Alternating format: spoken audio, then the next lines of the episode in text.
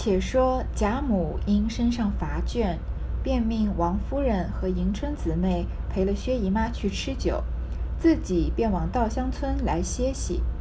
凤姐忙命人将小竹椅抬来，贾母坐上，两个婆子抬起，凤姐、李纨和众丫鬟婆子围随去了，不在话下。这里薛姨妈也就辞出。王夫人打发文官等出去，将攒盒散与众丫鬟们吃去，自己便也趁空歇着，随便歪在方才贾母坐的榻上，命一个小丫头放下帘子来，又命她垂着腿，吩咐她：“老太太那里有信，你就叫我。”说着也歪着睡着了。宝玉、湘云等看着丫鬟们将攒盒搁在山石上。也有坐在山山石上的，也有坐在草地下的，也有靠着树的，也有傍着水的，倒也十分热闹。一时又见鸳鸯来了，要带看刘姥姥各处去逛，众人也都赶着取笑。一时来至省亲别墅的牌坊底下，刘姥姥道：“哎呀，这里还有个大庙呢！”说着便爬下磕头。众人笑弯笑弯了腰，刘姥姥道：“笑什么？这牌楼上字我都认得。我们那里这样的庙宇最多，都是这样的牌坊，那字就是庙的名字。”众人笑道：“你认得这是什么庙？”刘姥姥便抬头指那字道：“这不是玉皇宝殿四个大字？”众人笑得拍手打脚，还要拿他取笑。刘姥姥觉得腹内一阵乱响，忙的拉着一个小丫头要了两张纸就解衣。众人又是笑又忙喝她，这里使不得，忙命婆子带了东北上去。那婆子指与她地方，便乐得走开去歇息。嗯，贾母呢已经累了走了，嗯，所以。凤姐和李纨啊，和丫鬟婆子就围着贾母走了，所以这一群在逛贾府的人呢，少了贾母、凤姐和李纨。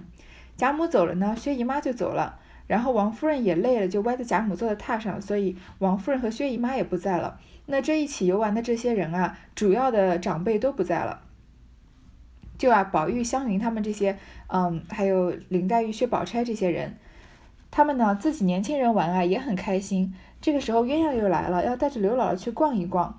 刘姥姥看到啊，来到省亲别墅，不就是当时嗯元春回来省亲的时候的主建筑吗？那个牌坊底下，刘姥姥说：“哎呦，这里还有个大庙呢！”她就要拜，她就要趴下来磕头，大家都很笑得很高兴啊。刘姥姥说：“这些字她都认得，她以为是什么字呢？她以为是玉皇宝殿四个字，其实看起来倒也不太像。但是既然刘姥姥这种没有文化的人，呃，可能不识几个字的。”看到差不多的形，这个样子样式也是四个字，可能就以为是了。大家都笑得前仰后合的。这个时候，刘姥姥腹内一阵乱响，已经啊，她有点想上厕所了。因为可能刘姥姥的胃啊，吃惯了他们那边的食物，不太习惯贾府里面这种精致的点心，然后又吃的比较多嘛，她把人家半盘东西都吃完了，所以呢，就有一点想要呃去这个方便，然后就拉着一个小丫头要了两张纸就要解衣服，因为那边都是女眷嘛。那个年代也没有什么专门的厕所，也许贾府啊有，嗯，有这个公桶啊，或者有呃专门的这个小木屋用来上厕所的，但是刘姥姥没有这个习惯，所以她当时当场就要，呃解衣服就要上，大家都笑着她说这里不行啊，赶快命婆子带带她到一个东北角上，可能在一个专门的地方，然后那个婆子呢把地方指给他，就自己走开去歇息了，就留刘姥姥一个人了。那么接下来。的怡红院劫狱母蝗虫呢，就是刘姥姥这个时候的一些遭遇。那刘姥姥因喝了些酒，她脾气不与黄酒相宜，且吃了许多油腻饮食，发渴，多喝了几碗茶，不免通泻起来。蹲了半日方完，即出厕来，酒被封尽，且年老之人，蹲了半天，忽一起身，只觉眼花头眩。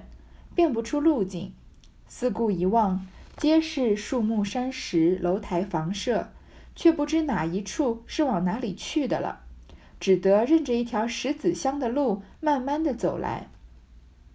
及至到了房舍跟前，又找不着门，再找了半日，忽见一袋竹篱。刘姥姥心中自忖道：“这里也有扁豆架子。”一面想，一面顺着花帐走了来，得了一个月洞门进去。忽见迎面，只见迎面忽有一带水池，只有七八尺宽，石头砌岸，里面碧流清水，流往那边去了。上面有一块白石横架在上面，刘姥姥便渡石过去。顺着石子甬路走去，转了两个弯子，只见有一房门，于是进了房门，只见迎面一个女孩，满面含笑迎了出来。刘姥姥忙笑道：“姑娘们把我丢下来了，要我碰头碰到这里来。”说了，只觉那女孩不答，刘姥姥便赶来拉她的手，咕咚一声，便撞到板壁上，细瞧了一瞧，原来是一幅画儿。手也未拉得成，头上倒崩了一个疙瘩。刘姥姥自忖道：“原来画儿有这样活人一样的。”一面想，一面看，用手摸了一摸，却又是一色平的。因点头叹了两声，方一转身，只见有一小门，门上挂着葱绿撒花软帘。刘姥姥先连进去，抬头一看，只见四面墙壁玲珑剔透。琴琴键平炉皆贴在墙上，锦笼纱罩，金彩珠光，连地下踩的砖皆是碧绿凿花，竟越发把眼花了。找门出去，哪里有门？左一架书，右一架屏。原来啊，刘姥姥因为喝酒喝多了嘛，他的脾气不与黄酒相宜。脾气并不是说性格的脾气，而且而是这个心肝脾胃肾的这个呃中医的。啊，可能是传统用法，说他的脾脏啊，可能承受不了，不太能承受黄酒，然后呢，又油腻的饮食又吃多了，又多喝了茶，所以呢，不免通泄起来，有点拉肚子，蹲了半天才完。然后呢，出侧来酒被封禁。我们，嗯，可能如果曾经有过喝酒喝多的感觉，也有这种感觉，就是喝完酒，嗯，走出饭店啊，要往家走的时候，路上风一吹啊，特别难受，嗯。就是因为可能身体里面的热都要都发出来嘛，这个时候被风一吹啊，就一冷一热就很容易生病。然后呢，刘刘 刘姥姥年纪又大了，因为她之前又肚拉肚子嘛，所以蹲了半天，忽然一起来啊，就眼花头眩，嗯，头有点晕，辨不出路径，分不出分不清东西南北。况且刘姥姥这虽然是第二次来家福，但她第一次来也并没有到什么地方，所以这算是啊，周围的路这个周围的路他根本就不认识。所以周四周一望啊，皆是树木、山石、楼台、房舍。他走过了田野路的人，在贾府这样的地方，看到四处的东西都长得差不多嘛，他哪能知道上哪去呢？所以啊，只好认着一个石子路，因为有石子路的地方肯定是通往某一个地方的。然后就慢慢的走，到了那个房舍前面呢，又找不着门，然后找了半天啊，看到了竹篱笆。刘姥姥没有见过竹篱笆，因为乡村的人家不太需要篱笆，这是。嗯，比较雅致的人才雅雅致的人家才会需要的。刘姥姥想啊，原来这里也有扁豆架子啊。她没有见过竹篱笆，但是种扁豆的时候用架子让这个扁豆的藤往上攀爬嘛，所以她就以为是扁豆架子了。然后一边想呢，一边就顺着花帐，就是这个重花花啊层层叠叠造成的屏障走过来，然后然后呢走进一个月洞门去，就是一个半圆形的拱门嘛。然后迎面啊，忽然有水池，水池啊有七八尺宽，又是嗯石头砌岸，呃，就是很精致的这些嗯雕塑，呃，这个亭台楼阁和这个假山嘛。然后呢，碧流清水流往那边去了，还有一块白石横架在上面，都是刘姥姥没有见过的东西。刘姥姥就渡石过去，踩着石头过去，然后又顺着石子的甬路走过去，甬路就是很细窄的小路嘛。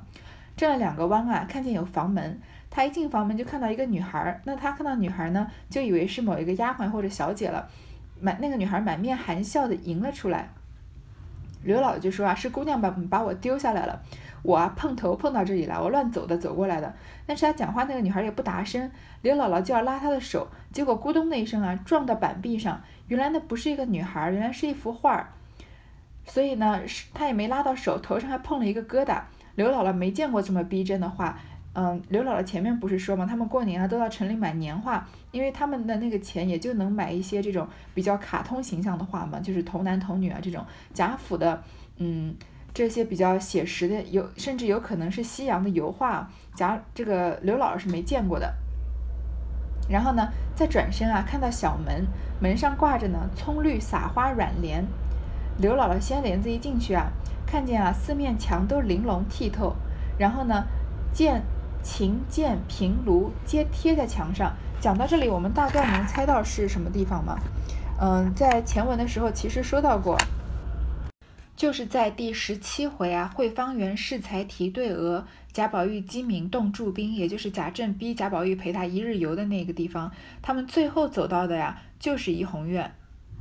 那个时候那里就说啊，且满墙满壁皆系随衣古董玩器之形抠成的槽子。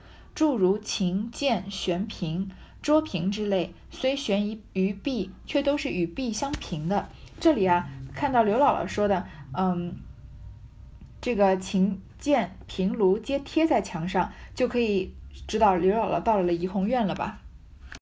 可见曹雪芹的这个前后呼应的，嗯，功力也是很强的。同时也能想得出来呢。怡红院是一个真实存在的东西，是印在曹雪芹脑海里的，不然很难在这么细节的地方啊都能做到隔了这么多回还能前后呼应。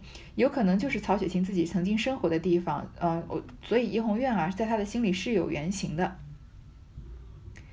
然后呢，因为太这个富丽堂皇了，刘姥姥眼睛都花了，想找门也也找不到。左边有一个书架，右边有一个屏风，刚从屏后得了一门转去。只见他亲家母也从外面迎了进来，刘姥姥诧异，忙问道：“你是见我这几日没家去找我来？但只是那一位姑，但只是哪一位姑娘带你进来的？”他亲家只是笑，不答应。刘姥姥笑道：“你好没见世面，见这园里的花好，你就没死活带了一头。”他亲家也不答。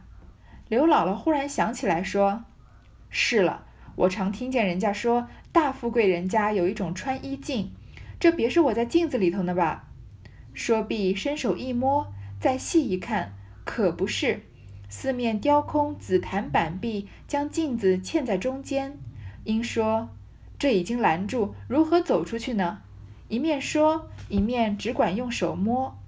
这镜子原是西洋机阔，可以开合，不不意刘姥姥乱摸之间。奇力巧合，便撞开消息，掩过镜子，露出门来。刘姥姥又惊又喜，迈步出来，忽见有一副最精致的床帐。她此时又带了七八分醉，又走乏了，便一屁股坐在床上，只说歇歇，不成望，身不由己，便前仰后合的朦胧着两眼，一歪身就睡熟在床上。好不容易啊，从屏风后面看到了一个门啊，然后他看见他亲家母从外面走过来，也就是狗儿的妈妈。为什么刘姥姥觉得这个人是他的亲家母呢？因为他在贾府这样的地方，人人的穿着都跟刘姥姥不一样的，每个人的穿着都是比较华丽的，只有刘姥姥穿的比较可能比较朴素。他看见一个跟他年纪相仿、穿着也很朴素的人，他就以为是亲家母了，跟他讲话呀，他也不答。然后呢，他又看到他说：“这个园子里花这么好，你就没死活的带了一头。这里不就是连接前面王熙凤说我来帮你打扮，然后把花拆了插了刘姥姥一头吗？”刘姥姥这个时候才想起来啊，我听说大富贵大富贵人家有一种穿衣镜，可别是我在镜子里头吧？他意识到了，有可能是镜子里面自己的影子。结果一摸呢，果然是，而且呢，这四面啊雕空紫檀板壁，把。镜子嵌在中间，其实看上去是穿衣镜啊，其实应该已经是像一个能走进去的穿衣室一样，更衣室一样。然后呢，刘姥姥觉得说这里已经拦住了，怎么走出去呢？然后就乱摸，原来这个镜子啊有机关。以前我们看电视，什么《射雕英雄英雄传》之类的，经常啊，呃，书架旁边，比如说有一本书可以抽出来，或者有一个佛像，你转动它，可以把一面墙都打开来。这个镜子呢，也是西洋机括，有机关的，可以开合。刘姥姥乱摸啊，无意间就打开了镜子，露出了门了。然后刘姥姥从门走出去呢，看见是一副最精致的床帐，既然刘姥姥在怡红院，那这个床肯定就是贾宝玉的床了。然后她呢又带了七八分醉，又累了，就一屁股坐在床上。本来说要歇一歇啊，但是撑不住就睡着了。这里呢又是跟前面这个前面讲到第十七回对照着写的。其实《红楼梦》很多地方都有对照。它这里比如说，嗯，这一回的行这个三宣牙牌令啊，就跟前面嗯冯子英的那一局啊，他们嗯对女儿令是互相呼应的。这里刘老通过刘老的眼睛看怡红院呢，又跟前面，嗯，就是我刚刚说到的贾政他们这个贾宝玉机敏动动驻兵的第十七回是互相呼应的。怎么呼应呢？我们来回忆回忆一下十七回啊，嗯，最后一段是怎么写的？说原来贾政等走了进来，未进两层，便都迷了旧路，左桥也有门可通，右桥又有窗暂隔。急到了跟前，又被一架书挡住。这里是不是就你看，是不是就对照了刘姥姥前面说的？嗯，哪里有门啊？左一架书，右一架屏。然后呢，回头再走十七回啊，又有窗纱明透，门径可行。及至门前，忽见迎面也进来了一群人，都与自己形象一样，却是一架玻璃大镜相照。你看，即转过进去，一发见门子多了。贾政他们啊，也在这里迷过路，也看过这个大镜子。这个镜子就是刘姥姥误以为是自见到自己亲家的这个镜子。所以这贾宝玉的怡红院啊，也这个地方啊，本来就很容易迷路。其实呢，除了第四十一回和十七回啊，还有一个地方写到了怡红院这个很容易迷路的穿衣镜，就是贾云来找他的这个干爹贾宝玉啊，有丫头带路，但他进入房内啊，就说到抬头一看，只见金碧辉煌，文章闪烁，却看不见宝玉在哪里，然后只能听到那些人的声音。这里啊也写到了，所以怡红院，嗯，就是在，其实就是在曹雪芹的心里。是可能就是他居住过的地方，所以他每一个地方写的都这么这个天衣无缝啊，都这么呼应。几乎啊，每一个出镜到怡红院的人都会迷失在这个呃玻璃镜子前面。且说众人等他不见，板儿没了，他老了，急得哭了。众人都笑道：“别是掉在茅厕里了，快叫人去瞧瞧。”因命两个婆子去找。回来说没有，众人各处搜寻不见。袭人多其道路，定是他醉了迷了路，顺着这一条路往我们后院子里去了。若进了花帐子，到后房门进去，虽然碰头，还有小丫头们知道；若不进花帐子，再往西南上去，绕出去还好；若绕不出去，可够他绕会子好的。我且瞧瞧去，一面想。一面回来，进了怡红院，便叫人。谁知那几个在屋子里的小丫头已偷空玩去了。嗯，大家找不着刘姥姥，很着急，板儿都急得哭了。大家都说啊，该不会是掉到茅厕了吧？就叫别人去找。但是袭人是聪明的，她知道在东北角呢。如果迷路，顺着路往后院子去啊，很容易就进到怡红院。如果顺着花帐呢，嗯，到后房门进去还是有小丫头的，因为小丫这个虽然主要的丫鬟都陪着宝玉出来了，但是小丫头那种像之前红玉那样的在后院打扫的，还是能看到刘姥姥的。但是她如果没进花帐子往西南上去呢，要么就绕出去，绕不出去啊，可能绕好半天呢。所以袭人就准备自己去找。然后呢，一面回来啊，进了怡红院，便要叫人。他不想，他不能自己一个人找嘛，要找别人。但是那些小丫头嘛，因为贾宝玉不在，已经出去偷空玩了。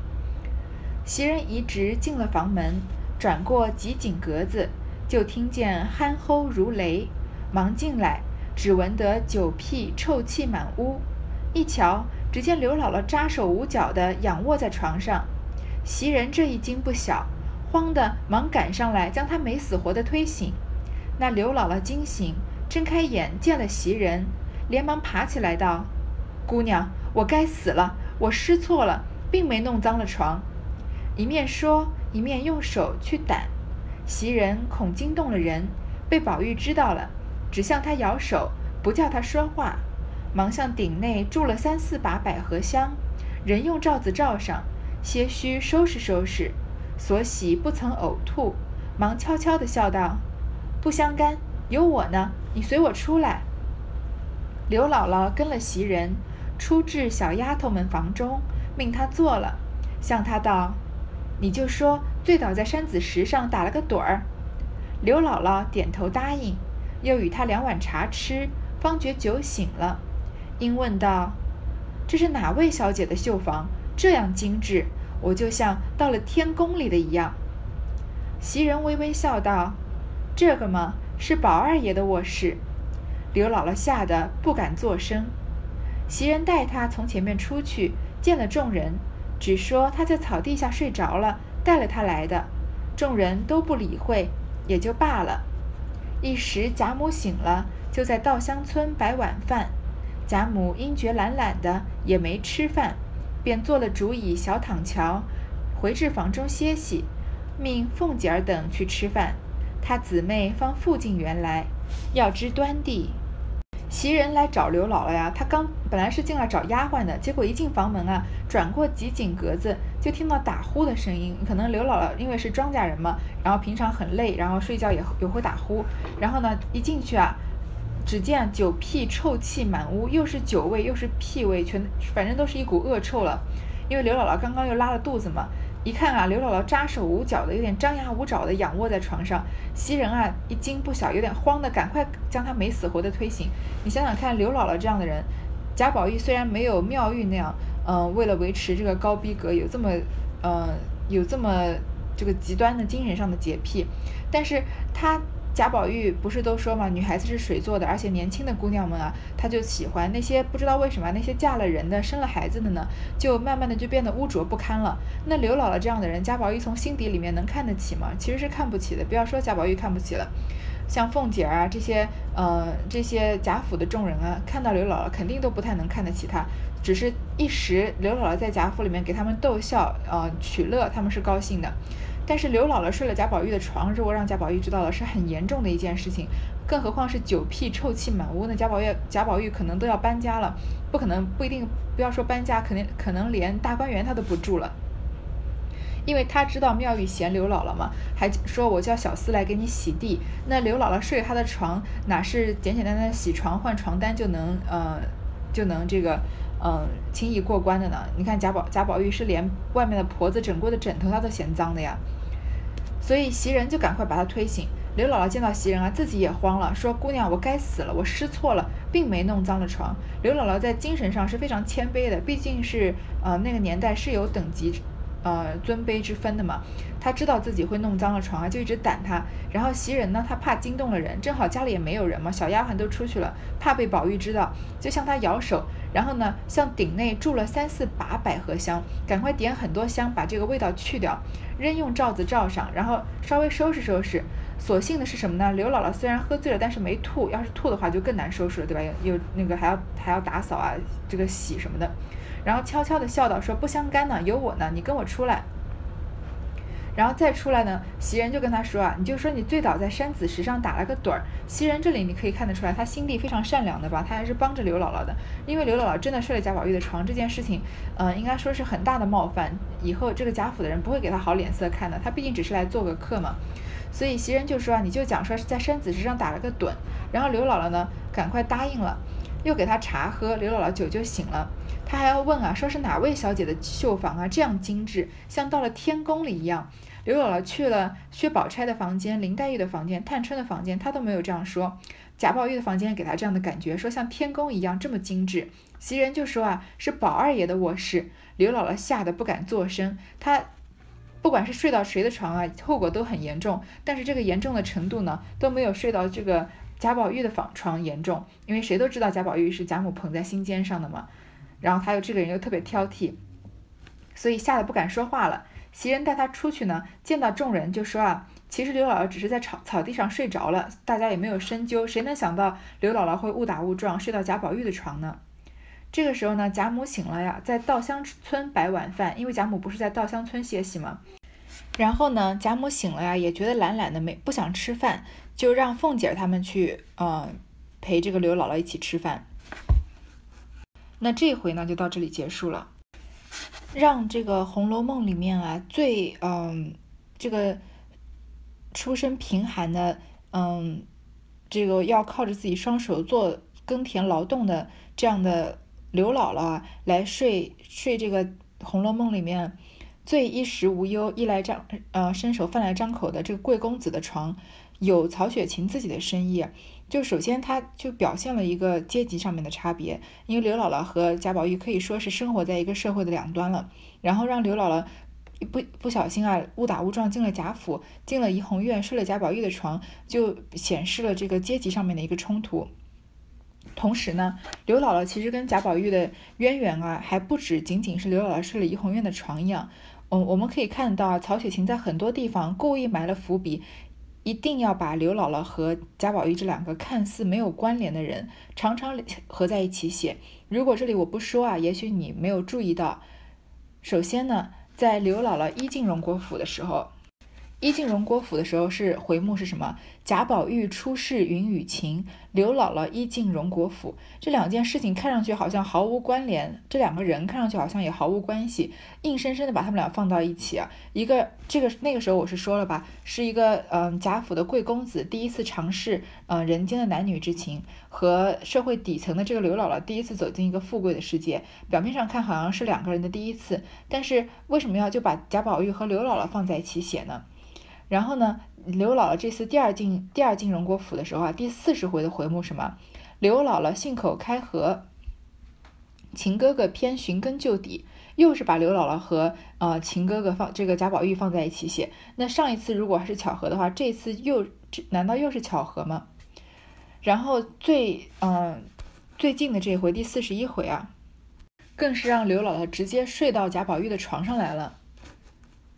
所以其实每次刘姥姥出场啊，贾宝玉都好像一个影子一样若有若无的存在着，好像他们两个人有一些什么不简单的关系。这里我认为啊，首先把他们并列写，像就像我说的，是要把最顶层和最最底层啊并列着对比着来写。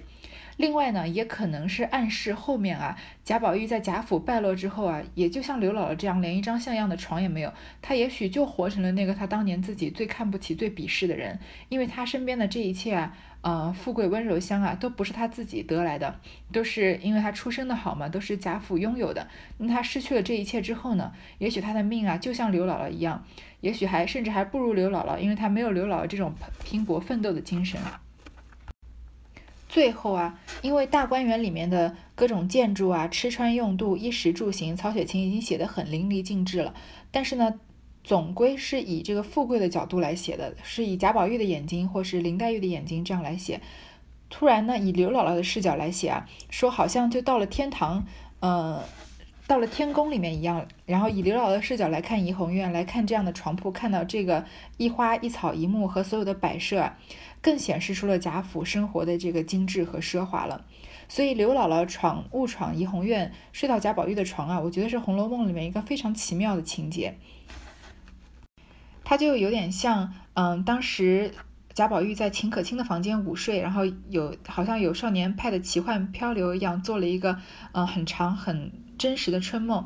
那刘姥姥误入怡红院啊，在怡红院睡了一觉，也是好像也就对于她来说啊，也就是到了真实的天宫一样，好像也是在这个太虚幻境里面做了一场梦了。好，这回就到这里结束了。